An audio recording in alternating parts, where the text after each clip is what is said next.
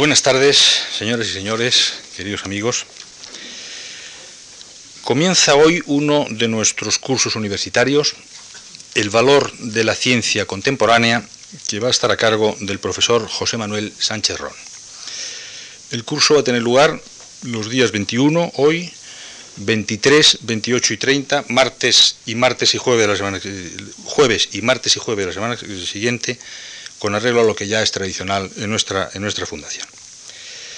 No hay en esta ocasión ningún pretexto concreto ni aniversario que conmemorar, sino la oportunidad de reflexionar sobre este asunto y en una sala que habitualmente se ocupa de temas humanísticos.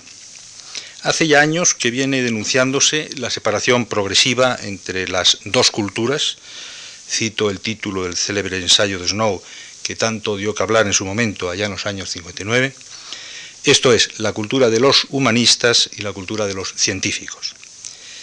Si esta separación se produce entre los profesionales de ambas áreas, entre estos dos tipos de intelectualidad, ¿qué decir de la separación producida entre el público culto e ilustrado o que al menos pone los medios para llegar a serlo? La impenetrabilidad del discurso científico puro ha producido y produce cada día más un abandono de estas cuestiones por parte del intelectual literario y puede que también algunos desdenes de los científicos de bata blanca ante el pensamiento humanístico aparentemente menos trabado y objetivo. Es difícil establecer puentes de unión entre una y otra cultura. Se necesitan personas que puedan entender los dos lenguajes, y con vocación no ya para la mera divulgación, sino para enfocar los verdaderos problemas, analizarlos y extraer las debidas consecuencias. Una de esas personas es sin duda el doctor José Manuel Sánchez Ron, madrileño de 1949, hoy catedrático de Historia de la Ciencia en la Autónoma de Madrid, pero antes profesor de Física Teórica en la misma universidad y también desde el 89 al 92 asociado al Instituto de Filosofía del Consejo, del que fue vicedirector desde 1990. Esta doble faceta del investigador de física teórica y del interesado en la historia y en el pensamiento es el perfil más adecuado para intentar el ayuntamiento de mundos tan unidos en origen y hoy tan opuestos. A lo que hay que añadir, en el caso del profesor Sánchez Ron, su talento y su enorme laboriosidad con el resultado de múltiples y muy apreciadas publicaciones. 17 libros, más de un centenar de ensayos, ediciones de clásicos de la ciencia y un buen puñado de artículos en periódicos o suplementos culturales que tratan de hacer entender, de orientar y, por supuesto, de informar.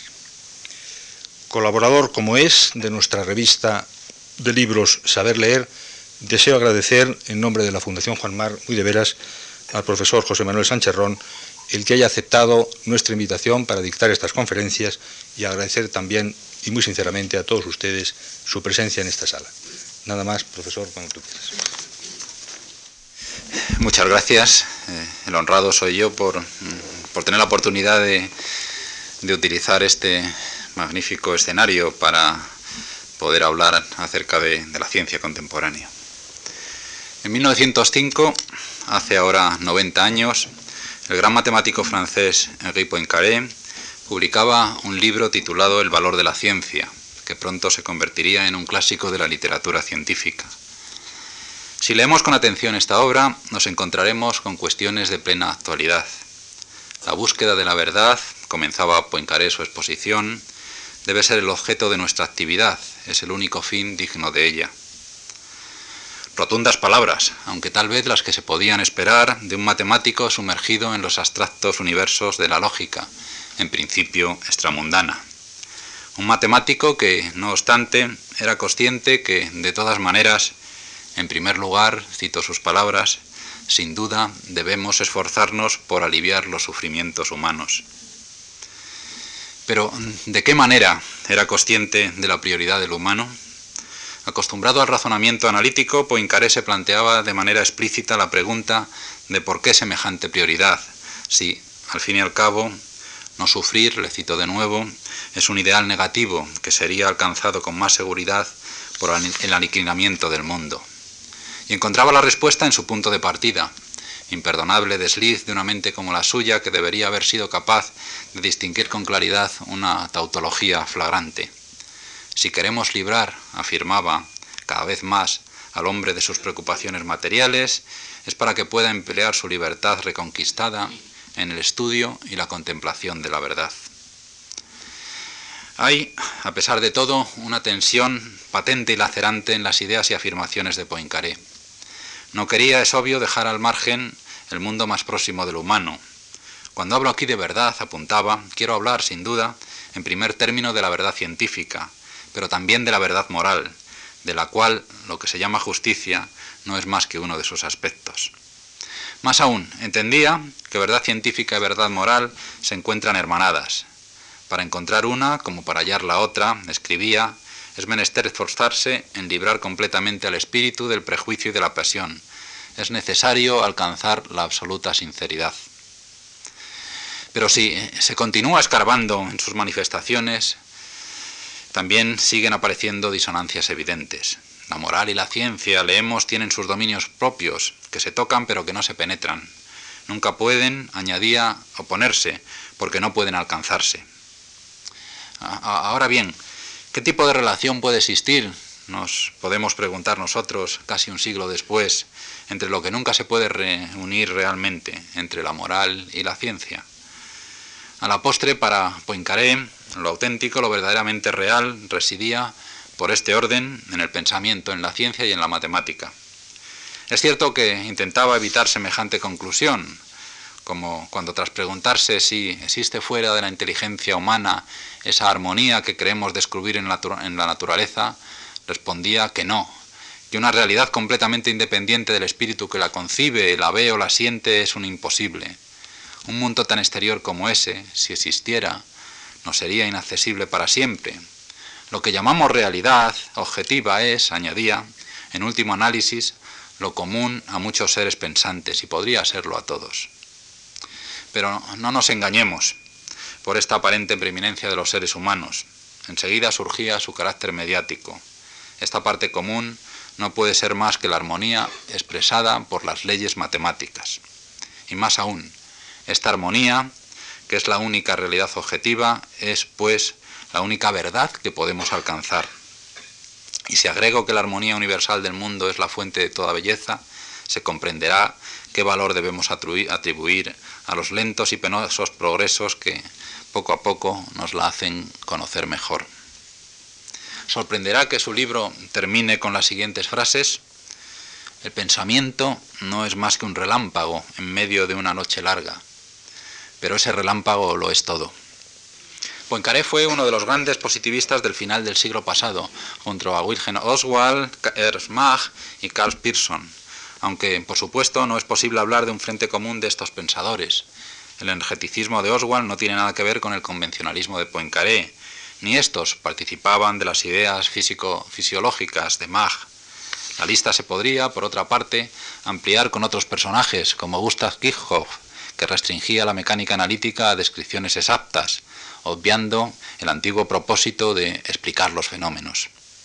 La mayoría de los eh, científicos educados en el siglo XIX percibían, al término de aquella centuria, que el carácter de la ciencia estaba experimentando un cambio radical.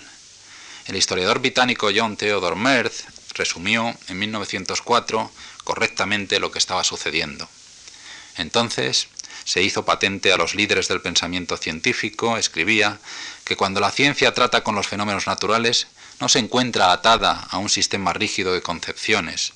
Esto es, que su fin no es explicar, sino simplemente describir las cosas y procesos que nos rodean de la manera más sencilla y conveniente, que existen diferentes métodos mediante los cuales se puede hacer esto, pero que ninguno de estos métodos o sistemas proporcionan una visión de la naturaleza de las cosas, sino que solamente suministran a la mente pensante los medios para relacionar entre sí los procesos y fenómenos de la naturaleza. Aquella pérdida de identidad ontológica no significa que los científicos finiseculares dudasen de la existencia de un progreso científico y tecnológico. Veían cómo sus teorías daban cuenta de cada vez más grupos de fenómenos naturales, cómo aumentaba la precisión de sus predicciones, cómo florecía la tecnología basada en la ciencia. De lo que dudaban era del destino de tal progreso, marcado por una velocidad fulgurante. De nuevo, fue Poincaré uno de los que llamaron la atención acerca de semejante rasgo de la investigación científica, que se estaba mostrando entonces con toda su crudeza.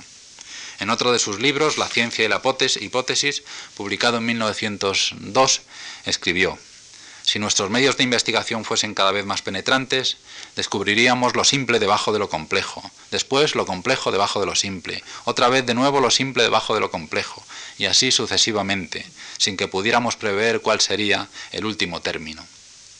Y agobiado por tanta mutabilidad, añadía, es indispensable detenerse en alguna parte, y para que la ciencia sea posible, es necesario detenerse cuando se ha encontrado la simplicidad. Es ese el único terreno sobre el que podemos elevar el edificio de nuestras generalizaciones. Pero no siendo sino aparente esta simplicidad, ¿será bastante sólido ese terreno? terminaba preguntándose. El terreno científico por el que deambulaba Poincaré había en efecto perdido consistencias seculares. La matemática y la física, a las que el científico francés dedicaba dos de las tres secciones de su libro, se encontraban sumidas en profunda y a la postre, cierto es, fructíferas crisis de fundamentos. Bajo tales condiciones, era casi obligado que la tercera y última sección de El valor de la ciencia llevase el título de El valor objetivo de la ciencia. Hoy, 90 años después, no contemplamos a la ciencia de la, de la misma manera. La cuestión de si las teorías científicas explican o simplemente representan a la naturaleza apenas entra si es que lo hace, dentro de nuestras preocupaciones. Se produce, sin embargo, en este punto un fenómeno curioso. Por un lado, yo diría que si se pusiesen a, pensar en ello, si se pusiesen a pensar en ello, casi todos los científicos actuales verían con mayor confianza los fundamentos de sus disciplinas que a comienzos de siglo. Por otra parte, sin embargo, esos mismos científicos están cada vez más implicados en o preocupados por la búsqueda de las leyes fundamentales o los nuevos paradigmas o los nuevos paradigmas y más involucrados e interesados en la investigación aplicada, financiada por grupos cuya motivación no es lo que tiempo atrás muchos habrían denominado el avance del saber. Aumenta en la ciencia el pluralismo de valores, de procedimientos, de creencias, el mismo pluralismo que constituye uno de los rasgos más características de nuestra sociedad posmoderna. La posmodernidad, ha señalado el sociólogo Anthony Giddens, significa que hemos descubierto que nada puede saberse con certeza, dado que los preexistentes fundamentos de la epistemología han demostrado no ser indefectibles, que la historia está desprovista de teleología. Consecuentemente, ninguna versión de progreso puede ser defendida convincentemente. La ciencia también es parte de esa posmodernidad. Posiblemente hemos tardado en darnos cuenta de ello, la noción de posmodernismo se está introduciendo a gran velocidad en la literatura relacionada con la ciencia. ¿Importa el posmodernismo? se titulaba el editorial correspondiente al número de agosto de este año de la revista Physics World, el órgano de la Sociedad Británica de Física. Un mes antes, John Zeeman, en el pasado distinguido físico de la materia condensada, eh, había titulado su conferencia MediWorld, patrocinada por la Royal Society, Ciencia Postacadémica.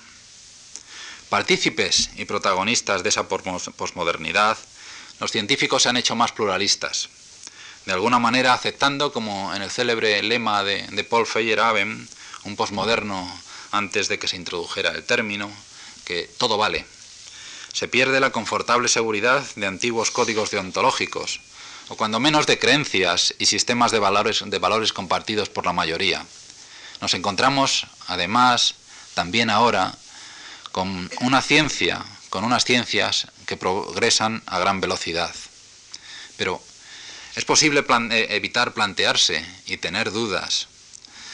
La cuestión de en qué dirección lo hacen, si por otra parte está extendida la idea de que ninguna versión del progreso puede ser defendida convincentemente, de que la historia está desprovista de teleología, de dirección, de punto de mira.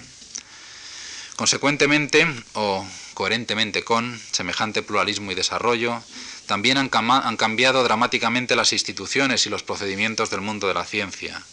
Surgen inevitablemente preguntas de todo tipo, como si somos nosotros quienes controlamos a la ciencia, o, mejor a la tecnociencia, o si es ella la que nos controla a nosotros. Cuestiones profundamente posmodernas, del tipo de cuál es el papel de la ciencia en las sociedades democráticas. Nos planteamos, en definitiva, el tema del valor de la ciencia contemporánea. Este va a ser el, sujeto, el tema de mis conferencias, y para ello tendré que indagar en los comportamientos de los científicos y acercarme a dominios de especial significación, como la energía nuclear o las ciencias y tecnologías biomédicas. Quiero apresurarme a, señalar, sin embargo, que lo haré, si no en tanto que historiador de la ciencia, sí, al menos, nutriéndome a menudo de algunas herramientas que esta disciplina pone a mi disposición.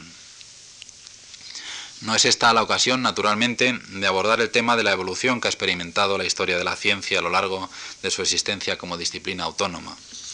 Pero sí es relevante señalar que durante esa asistencia se han producido una serie de desplazamientos de intereses notables, de la historia interna a la externa, de la historia intelectual a la social y a la institucional, de la historia internacional a la nacional, de la historia antigua a la contemporánea, de la vieja a la nueva historia, de la historia racional a la de los conflictos, y finalmente de la historia tradicional a la crítica.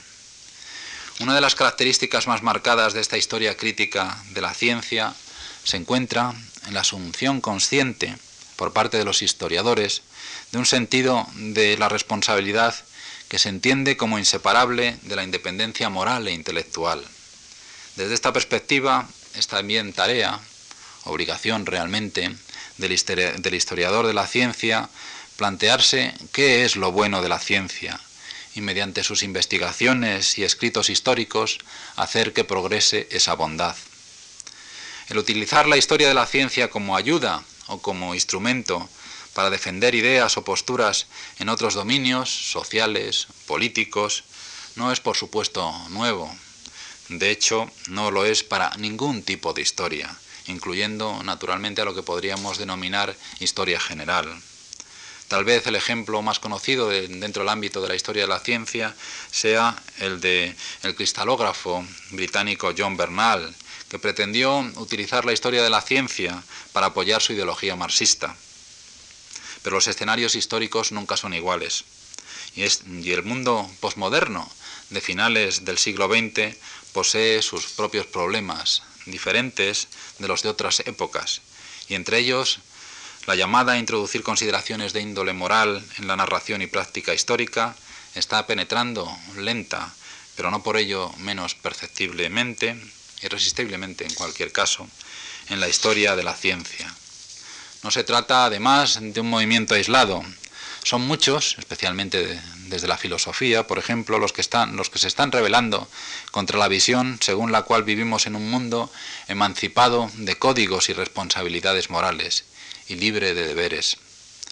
Para ser justo, tengo también que indicar que tampoco todos aceptan o entienden posturas semejantes, como Stephen Shapin, posmoderno el mismo, que acusa a los Bernal, Merton o Sarton de haber deslizado sus ideologías en sus discursos históricos.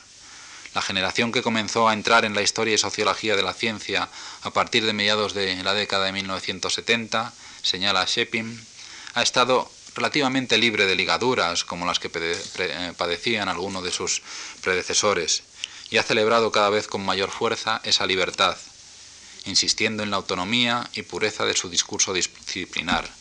Los hijos e hijas del lujo han tendido a estar, a estar más interesados en realizar ritos de purificación disciplinar que en cambiar el mundo. Pero ya es hora de, de finalizar este, me doy cuenta, largo introito y comenzar mi andadura. Entre muchos, entre muchos científicos de nuestro siglo, y sobre todo entre los físicos, ha proliferado una actitud o filosofía según la cual uno de los principales atractivos de la ciencia es el de que constituye una huida de la vida diaria con su penosa crudeza y desoladora vaciedad. Una huida de un mundo que nos impone constantemente la penosa obligación de lecciones morales y asunción de, responsabilidades. Una huida hacia un mundo donde reina el objetivo, el mismo mundo objetivo al que terminaba recurriendo Poincaré. Una evasión, en definitiva, hacia la trascendencia.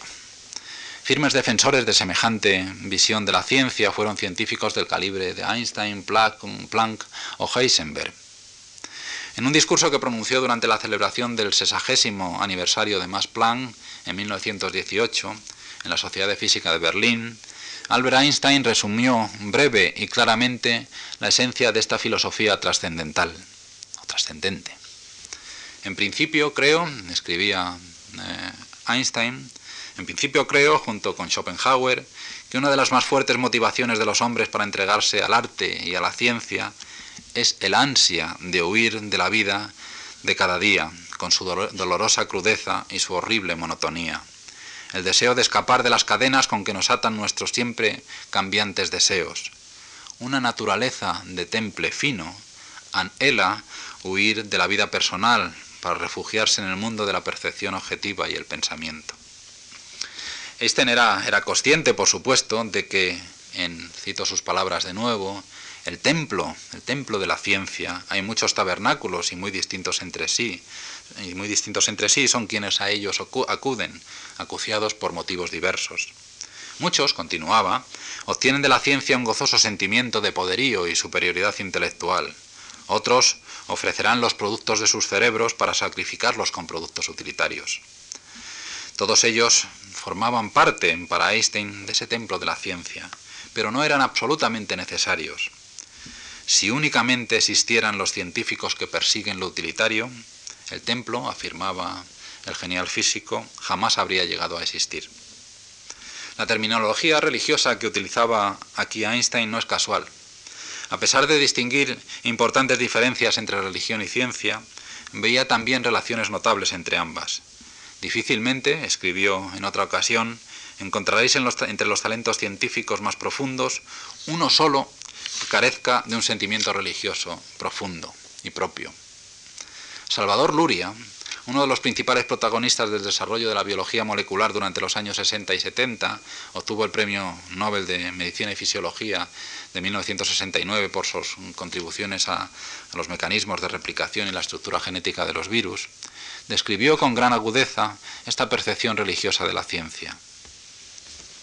Pese a mi compromiso con la ciencia como disciplina intelectual, Nunca he internalizado la idea, bastante común entre los científicos, de que la ciencia es una especie de sacerdocio sagrado ante el cual deben ceder todos los demás intereses y consideraciones.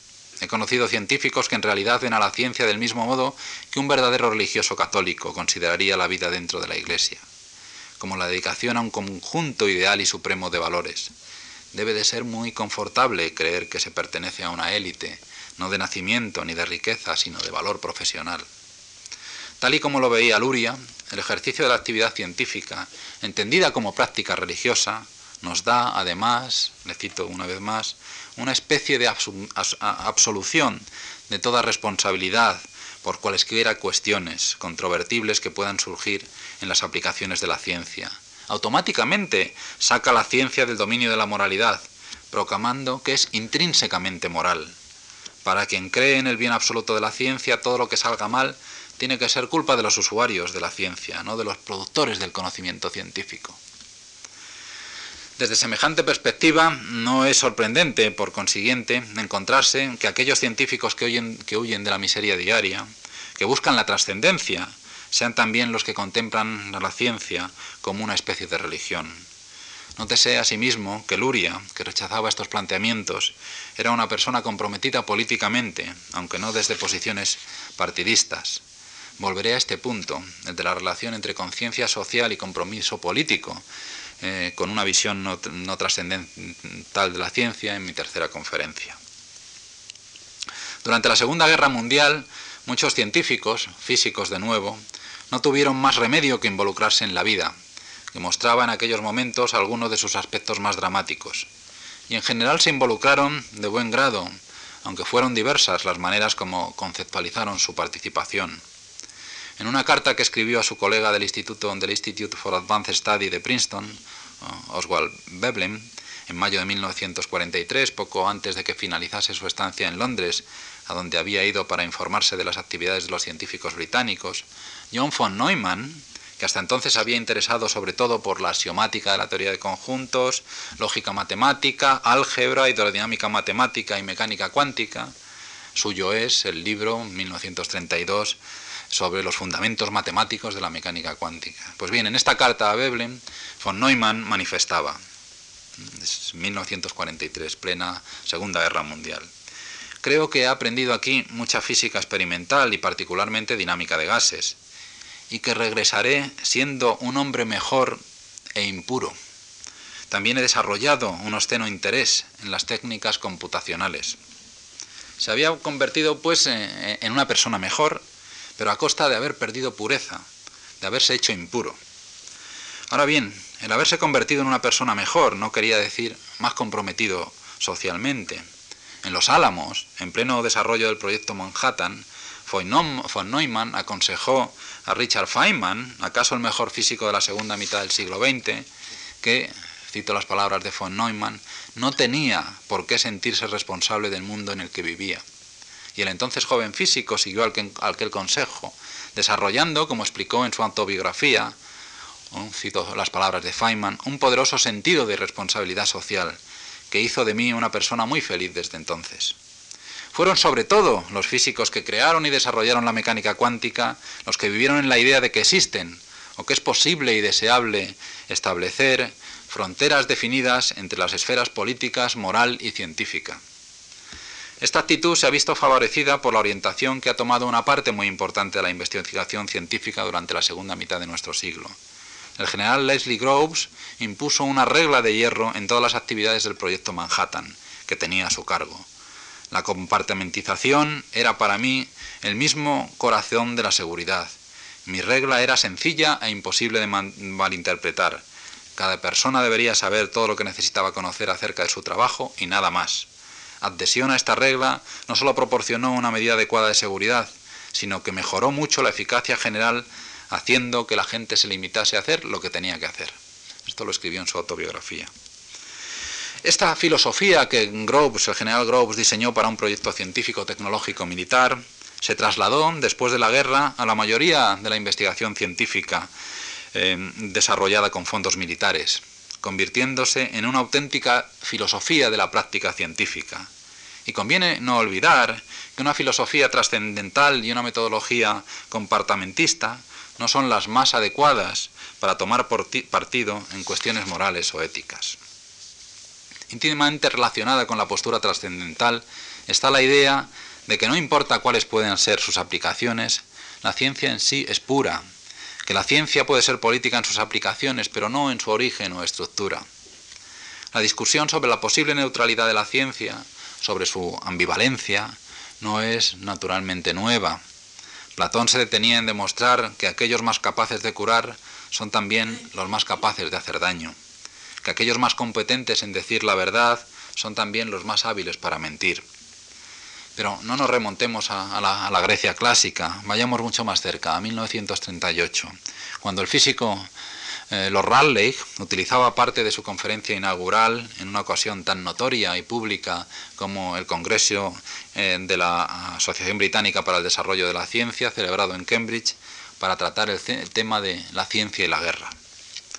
La, presentación de de Rayleigh giró en torno a la idea de que los científicos no buscan instrumentos que sirvan para las guerras, sino que se encuentran con ellos sin pretenderlo. Yo creo, manifestaba, que toda la idea de que los científicos son especialmente responsables por la aportación de la ciencia a la guerra es una equivocación nacida de un conocimiento incompleto del auténtico curso del proceso de descubrimiento. Y para apoyar esta declaración recurría a diversos ejemplos merece la pena reproducir algunos, un par, ya que encierran la esencia del argumento que se emplea tradicionalmente para defender la neutralidad de la ciencia. En el curso del estudio sistemático de la química de los compuestos de carbono, eh, señalaba, era inevitable que se intentase averiguar cuál era la acción del ácido nítrico en sustancias como el benceno, tolueno, glicerina, celulosa y otras. Nadie podía prever los resultados, en el caso de benceno, tenemos que el nitrobenceno, la clave para la industria de los, de los tintes de anilina. En el, caso de la glicerina, Sobrero obtuvo en 1846 el altamente explosivo líquido denominado nitroglicerina. No intentaba hacer ningún mal, y de hecho su descubrimiento permaneció olvidado durante muchos años hasta que Nobel se interesó por el tema en 1863 y demostró cómo mezclando nitroglicerina con otras sustancias se podían preparar explosivos sólidos que era posible manejar con seguridad. La dinamita fue uno de ellos demostraron ser extremadamente útiles en las artes de la paz, por ejemplo en la minería y en la construcción de túneles de ferrocarriles, como los que atraviesan los Alpes. También fueron utilizados por los fenianos irlandeses en los atentados con dinamita de los 80. Estos atentados no tuvieron éxito, pero por lo que yo sé, nadie sintió la tentación de acusar a la ciencia de ellos. Tras este ejemplo, Ragleigh utilizaba también el de los gases venenosos, en particular el del gas mostaza, al que se recurrió durante la Primera Guerra Mundial. En primer lugar, recordaba que en la edición de 1894 del Diccionario de Química de Batts, el gas mostaza aparecía bajo el encabezamiento de sulfuro de dicloroetilo, en un artículo de menos de 40 palabras.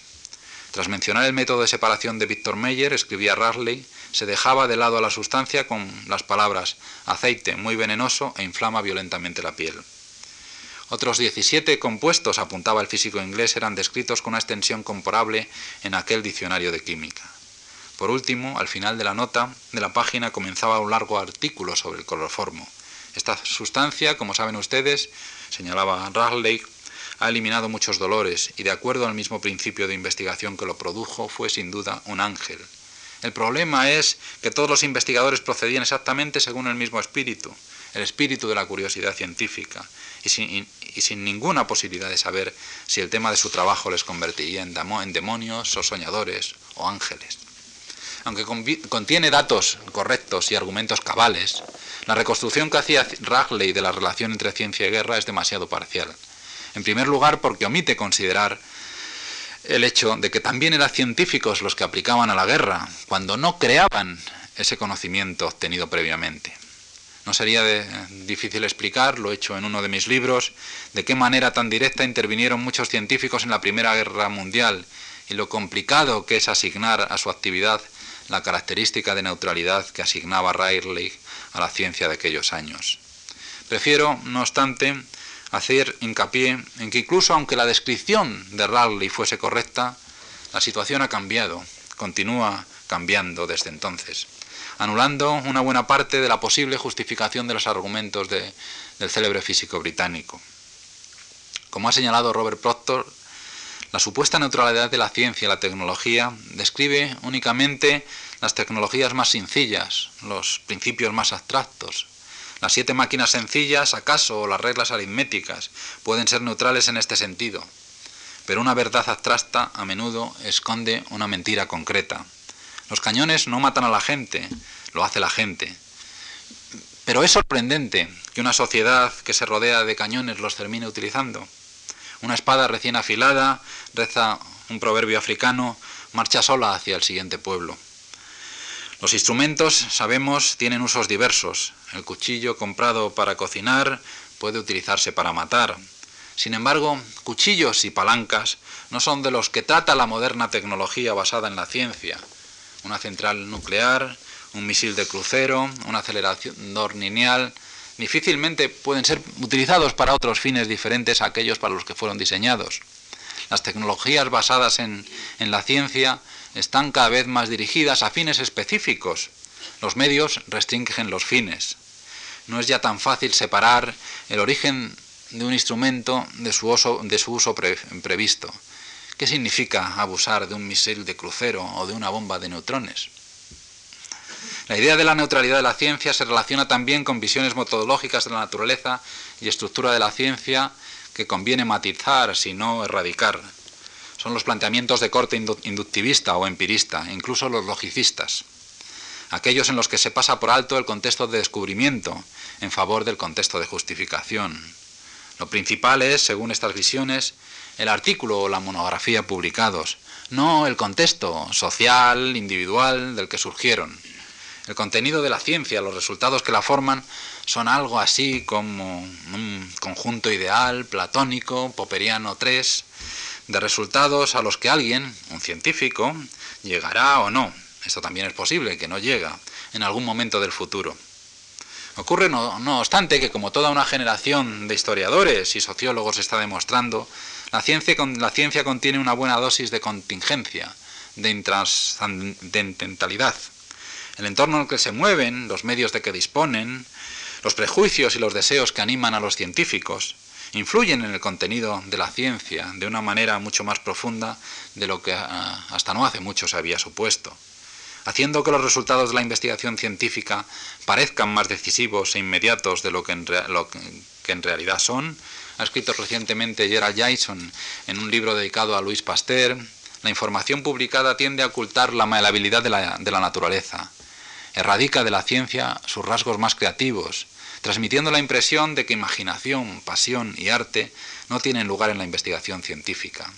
Hace que parezca como si los logros e innovaciones científicas resultasen no de la apasionada actividad de mentes y manos comprometidas, sino de la aquiescencia pasiva de los preceptos estériles del denominado método científico.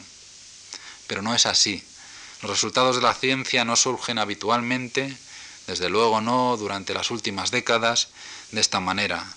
La ciencia es, como nos advierte, Jason, más maleable de lo que se suele pensar y así el papel y la responsabilidad del científico adquieren nuevas dimensiones. Antes me referí a la idea de, que de, von Neumann de que con su participación en trabajos bélicos se había convertido en una persona impura. Al término de la guerra, la Segunda Guerra Mundial, muchos científicos, especialmente físicos nucleares, que habían trabajado en proyectos militares, buscaron formas de volver a ser personas y o científicos puros. Algunos optaron por insistir en que era necesario fomentar el libre intercambio de información en temas atómicos y que la energía nuclear debía utilizarse con fines pacíficos.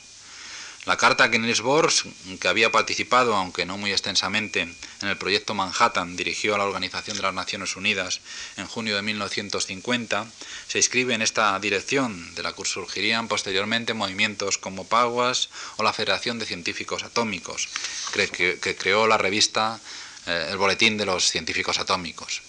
Otros, como Francis Crick, Masdelbrook o Leo Szilard, terminaron por abandonar la investigación en física convirtiéndose finalmente en líderes de la nueva biología molecular.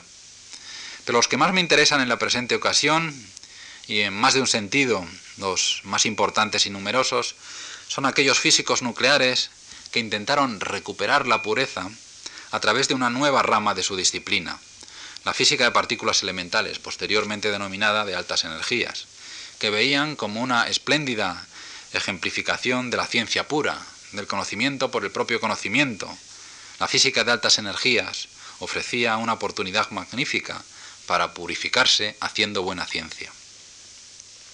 Durante la década de 1945 a 1955, la comunidad científica estadounidense, entonces la más importante del mundo, y que durante una buena parte de la segunda, segunda mitad de nuestro siglo ha indicado las pautas a seguir y mecanismos a utilizar en la ciencia internacional, y a su cabeza la comunidad de, físicos de altas energías gozaron de un grado inusual de autonomía. Autonomía, por ejemplo, en los procedimientos mediante los cuales se distribuían las dotaciones para investigación. La física se encontraba en la cresta de la ola y los físicos explotaban los beneficios de sus, de sus contribuciones a la guerra. Durante, durante aquel periodo se apoyó a la ciencia per se y la confianza de la sociedad en la ciencia fue tal que se dejó su control al menos aparentemente habría que matizar, a la nueva élite, la de los científicos y sobre todo la de los científicos nucleares y de altas energías. Todo marchaba entonces bien para la ciencia física, básica. En 1947, por ejemplo, el denominado informe Stillman defendía la idea de que solamente a través de investigación y más investigación en las ciencias básicas podremos suministrar la base para una economía en expansión y niveles continuamente altos de empleo. En cuanto a las Fuerzas Armadas, 1945 no significó el final de su apoyo a la física nuclear, más bien lo que representó fue un punto de partida.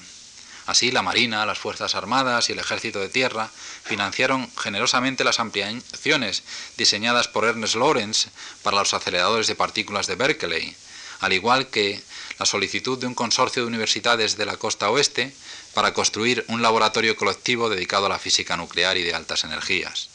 El Brookhaven National Laboratory, situado en Brookhaven, Long Island, Nueva York, que comenzaría a funcionar en, enero de 1947 bajo contrato con la Comisión de Energía Atómica, que por entonces ya había pasado a desempeñar las funciones del proyecto Manhattan, fue el resultado de aquella petición. No es difícil entender la racionalidad que subyacía tanto en el, establecimiento del Brookhaven National Laboratory como en las ampliaciones de los laboratorios y los aceleradores de Lawrence, todo financiado en su inmensa mayoría con dinero procedente de las Fuerzas Armadas. No es eh, difícil y además es instructivo. Aunque en aquellos centros se llevasen a cabo investigaciones de carácter militar, no era esa inicialmente la principal orientación de los laboratorios, especialmente la de Brookhaven. Lo que las Fuerzas Armadas estadounidenses pretendían era controlar una parte sustancial del potencial científico de la nación, mantener de una manera equilibrada y no demasiado llamativa una red de instalaciones y personal, científicos y técnicos, que sirviesen a los fines militares, fines que no, no pasaban necesariamente por involucrar a esos profesionales en investigaciones claramente bélicas, se trataba de estar siempre en disposición de, si era necesario, iniciar inmediatamente un programa militar activo de gran envergadura. Fue así posible para los físicos nucleares mantener la idea de que estaban haciendo ciencia por sí misma. Todavía a finales de la década de los 50 podían insistir, sin demasiados problemas, en semejante planteamiento, como se comprueba a través de un informe hecho público por la Casa Blanca en mayo de 1959. El informe, que llevaba por título Un manifiesto explicativo sobre la física de partículas elementales, había sido preparado a instancias de la poderosa Comisión de Energía Atómica y del Comité Asesor del Presidente para Asuntos Científicos por un pequeño grupo de científicos entre los que se encontraban figuras del calibre de Hans Bethe o Edwin Macmillan, eh, dos futuros premios Nobel de física. En este informe se pueden leer frases como las siguientes. La física de partículas elementales se ocupa de fenómenos muy apartados de nuestros entornos inmediatos y familiares, y procede no con vista hacia aplicaciones útiles, sino hacia el descubrimiento por sí mismo. Constituye el corazón mismo de la física moderna, y es el producto de muchos siglos de esfuerzos por comprender el universo. Sentadas estas bases, el comité recomendaba la construcción de un acelerador lineal de electrones en Stanford que, y también que se continuase apoyando, esto es, financiando, los planes para la de la Asociación para la Investigación de las Universidades del Medio Oeste, para la construcción de un acelerador, al igual que la posibilidad de construir otro en Oak Ridge, uno de los centros que estuvieron eh, asociados al proyecto Manhattan. Más concretamente, el papel de científico, el panel de científicos recomendaba que se aumentase el nivel de financiación del gobierno para investigación en física de partículas elementales. Por entonces, sin embargo, la situación había comenzado a cambiar. Con el comienzo de la guerra de Corea y en general de la Guerra Fría, también habría que recordar la primera prueba nuclear soviética y el lanzamiento del Sputnik, se potenció la idea de ah, hacer el mundo un lugar seguro para la democracia. Esta es la terminología que se utilizaba habitualmente en Estados Unidos. Un propósito que requería grandes inversiones para el desarrollo y fabricación de nuevo armamento. Ahora bien, solamente una economía en expansión constante podía sostener semejante esfuerzo. Por este camino comenzó la ciencia aplicada, la innovación tecnológica, a desbancar en el mundo de la política la idea de que sería la ciencia, que sería de la ciencia practicada por sí misma, donde vendrían todas las soluciones. En 1968, la enmienda de Dario Kennedy modificó la, la National Science Foundation en forma y en concepto, autorizando que financiase investigación aplicada al igual que básica. Además, hay que tener en cuenta que a comienzos de la década de los 60 habían empezado a aparecer limitaciones en el presupuesto. El mayor número de científicos que habían producido las filosofías precedentes, la magnitud creciente del coste de la ciencia experimental y los efectos de la fundación de NASA y del Instituto Nacional de la Salud hicieron patente que había que imponer algún criterio en la asignación de recursos. Todo esto se refiere naturalmente a Estados Unidos por las razones que he señalado antes. Este contexto hizo que la justificación tradicional de la física de altas energías tuviera que ser modificada. Los físicos de partículas elementales se vieron obligados a recurrir a argumentos racionales, en lugar de a presiones políticas o a raciones de prestigio, para defender su pretensión de continuar ocupando uno de los lugares más altos en el presupuesto. Tales argumentos consistían habitualmente en exposiciones de los beneficios económicos que surgirían de sus investigaciones. El argumento, repetidamente utilizado a ambos lados del Atlántico, estoy pensando por ejemplo en el CERN, el Gran Laboratorio Europeo de Altas Energías, el argumento digo de los retornos tecnológicos. El famoso supercolisionador, superconductor, ha sido la víctima más conocida de la nueva etapa que comenzó a abrirse por entonces. Este gigantesco acelerador iba a estar formado por un túnel de 85 kilómetros de longitud que debería ser excavado en el sur de Dallas. En el interior de ese túnel, miles de bobinas magnéticas superconductoras guiarían dos haces de protones para que, después de millones de vueltas, alcanzaran una energía 20 veces más alta que la conseguida en los aceleradores existentes. En varios puntos a lo largo del anillo, los protones de los dos haces chocarían y enormes detectores controlarían lo que sucediera en tales colisiones. El coste del proyecto se estimaba inicialmente en unos 8.000 millones de dólares. Después de una azarosa vida, con parte del trabajo de infraestructura ya realizado, la excavación del túnel, a finales de octubre de 1993, el Congreso estadounidense canceló el proyecto. Como cabía esperar, numerosos físicos, especialmente aquellos relacionados con la física de altas energías, han manifestado públicamente su desacuerdo con la decisión tomada. Uno de ellos ha sido Stephen Weinberg, el premio, Nobel de Física por sus contribuciones al desarrollo de la teoría electrodébil y una de las grandes eh, figuras en la física contemporánea. Es interesante analizar algunos de los comentarios efectuados por Weinberg en un libro, El sueño de una teoría final, cuyo origen debe mucho yo diría que lo debe todo, al deseo de este científico de dar mayor publicidad, la mayor publicidad posible a sus ideas en este tema y defender también el proyecto del superconductor. Para Weinberg, dos cito sus palabras, problemas del proyecto del supercolisionador han sido en parte un efecto colateral de cambios políticos ajenos a él.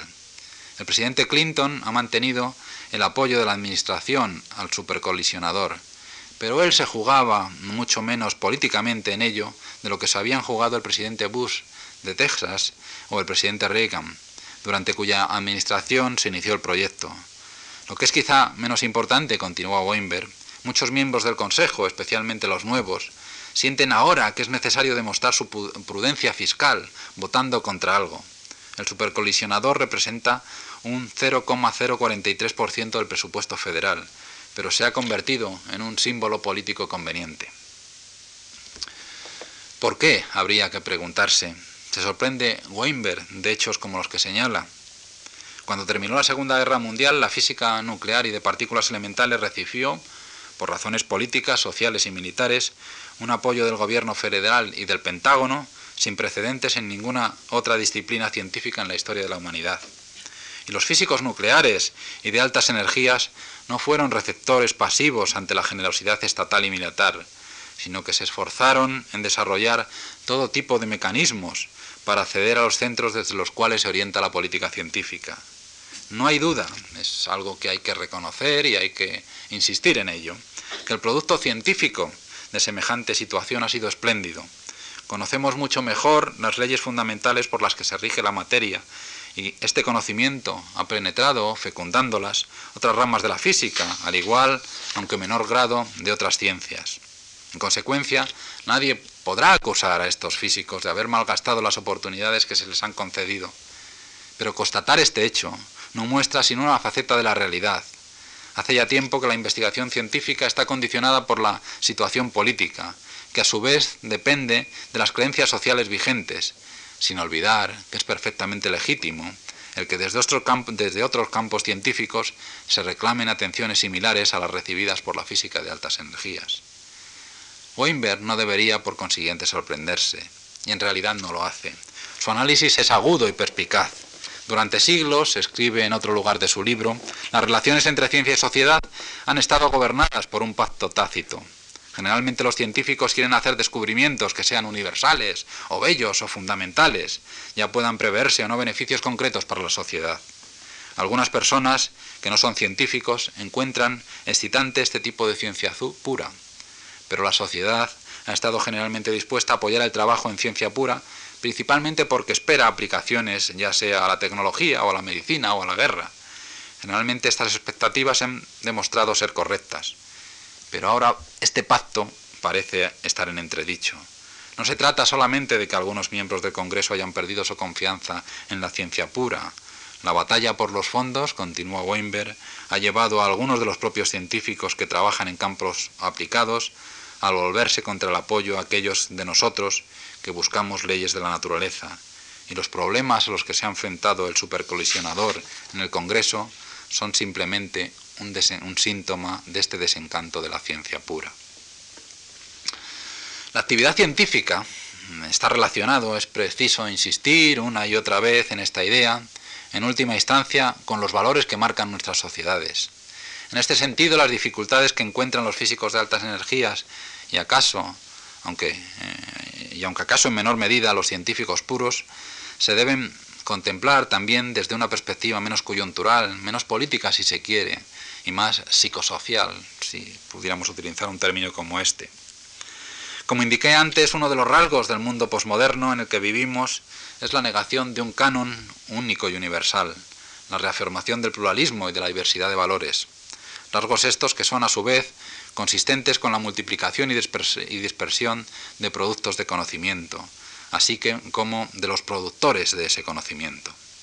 En ese flujo de pluralidades, la física de altas energías, como otros valores y otras actividades, pierde una buena parte de la solidez social y científica sobre la que antaño se asentaba. Tiene que abrirse paso a través de un mundo en el que el discurso de los derechos y de la pluralidad de valores es la norma. Es comprendiendo la esencia y novedad de tal situación, inevitables y en múltiples sentidos mucho más justa, que debemos plantearnos la cuestión de si, deseamos reafirmar nuestra antigua fe en el valor que para la ciencia y para la sociedad contemporánea puede tener la física de altas energías o cualquier eh, apartado de la, ciencia contemporánea. Y no se trata, insisto, eh, únicamente de, de, esta especialidad científica de las altas energías, aunque indudablemente se trata de una disciplina particularmente significativa sino que debemos aplicar esta metodología, esta comprensión histórica, social, a toda la ciencia contemporánea. Por otra parte, es importante darse cuenta de que la ciencia, de que ciencia y tecnología se aproximan cada vez más. Es cierto que la tecnologización de la ciencia no es un fenómeno reciente. La mayor parte de los descubrimientos astronómicos que han tenido lugar desde el Renacimiento son resultado directo de la introducción de nuevas técnicas en los medios de observación. Pero desde el final de la Segunda Guerra Mundial, esta tendencia se ha intensificado radicalmente. Nuevas especialidades, incluso disciplinas científicas completas, han surgido con la aparición de un instrumento o de una tecnología. El cohete, por ejemplo, fue menos un instrumento que el creador de la ciencia espacial. Con frecuencia, los instrumentos técnicos dejan de ser medios para constituirse en fines en sí mismos. A comienzos de los años 50, un fisiólogo de la vieja generación, Otto Levy, ya deploraba la, cito sus palabras, tendencia general de nuestro tiempo a adorar métodos, y artilugios. Esto ha ido tan lejos, continuaba, que a veces uno tiene la impresión que en contraste con tiempos pasados, cuando uno buscaba métodos para resolver un problema, ahora, con frecuencia, los investigadores buscan problemas con los cuales puedan explotar alguna técnica especial. Y así la investigación científica, al igual que la tecnológica, juntas, o, si es posible, por separado, si es posible, porque recuerden eso de la tecnociencia. Así, insisto, la, repito, la investigación científica, al igual que la tecnológica, se encuentran en la actualidad implicadas en fundamentalmente buscar la novedad. A menudo, esto es lo reciente y a veces sin duda lo peligroso también, independientemente de lo que semejante novedad pueda representar para lo que podríamos llamar el avance del saber, una expresión que tiene ya visos de, vieja, para la compresión más profunda de los fundamentos teóricos en los que se asienta la ciencia. Prolifera la actividad de diseñar objetos nuevos, artefactos que nunca antes existieron, al igual que la creación de marcos conceptuales, modelos, para comprender la complejidad y novedad que puedan emerger de los fundamentos y ontologías conocidas. No con el propósito de construir nuevas visiones de la naturaleza. Es este un ambiente que obstaculiza el que nos planteemos cuestiones morales o que intentemos edificar esquemas con pretensiones filosóficas. Creamos objetos, pero no nos detenemos en asumir responsabilidades morales sobre ellos. La ingeniería genética, a la que dedicaré mi tercera conferencia, muestra en toda su crudeza, en tanto que nos afecta directamente como seres biológicos que somos, este problema, esta carencia de asunción de responsabilidades asociada a la ciencia contemporánea. Como también lo muestra, por ejemplo, el mundo de la microelectrónica, el de las comunicaciones digitales, que está construyendo un mundo nuevo, sin plantearse siquiera si es un mundo que queremos, un mundo del que deseamos hacernos responsables. La proliferación de microculturas tecnocientíficas, cada una la nacida de la existencia de herramientas comunes, más que de la comunidad de conceptos, para no hablar, repito, de una visión de la naturaleza común, ha socavado gradual pero inexorablemente la antigua veneración de que había sido objeto la ciencia pura y abstracta. El ethos, el etos posmoderno da prioridad y novedad, de la, de la prioridad y, la novedad, favorece, cuando menos, el empleo de procedimientos específicos para enfrentarse con la complejidad del mundo real, en lugar de trascender esa complejidad mediante la abstracción, mediante algún tipo de, de esquema teórico, de visión de la naturaleza, de visión del mundo. Los científicos teóricos, y aquí se pueden incluir también los experimentales que plantean sus investigaciones desde la perspectiva de contribuir a la elaboración de una síntesis teórica, ya sean físicos, biólogos, matemáticos o químicos, se convierten así en rara avis de un mundo, el del conocimiento, cuya esencia ha cambiado profundamente. Si en este aspecto este mundo, este nuevo mundo es mejor o peor que otros anteriores es algo difícil de decidir. Y yo no pretendo abordar hoy semejante cuestión, únicamente he pretendido contribuir a explicar cómo es y de dónde ha surgido ese mundo. Pero no es, de todas maneras, mi intención eludir, a la manera que yo he criticado aquí explícita o implícitamente, o incluso a una manera, de una manera posmoderna, no es, repito, mi intención eludir la responsabilidad de tomar partido, al menos para no ser arrojado al infierno más profundo del que se dice que se dice reservaba Dante para aquellos que no toman partido en tiempos de crisis. Al fin y al cabo, recuerden, ya que termino, todavía debo intentar responder en mi última conferencia a la pregunta de qué ciencia queremos para el próximo siglo. Muchas gracias.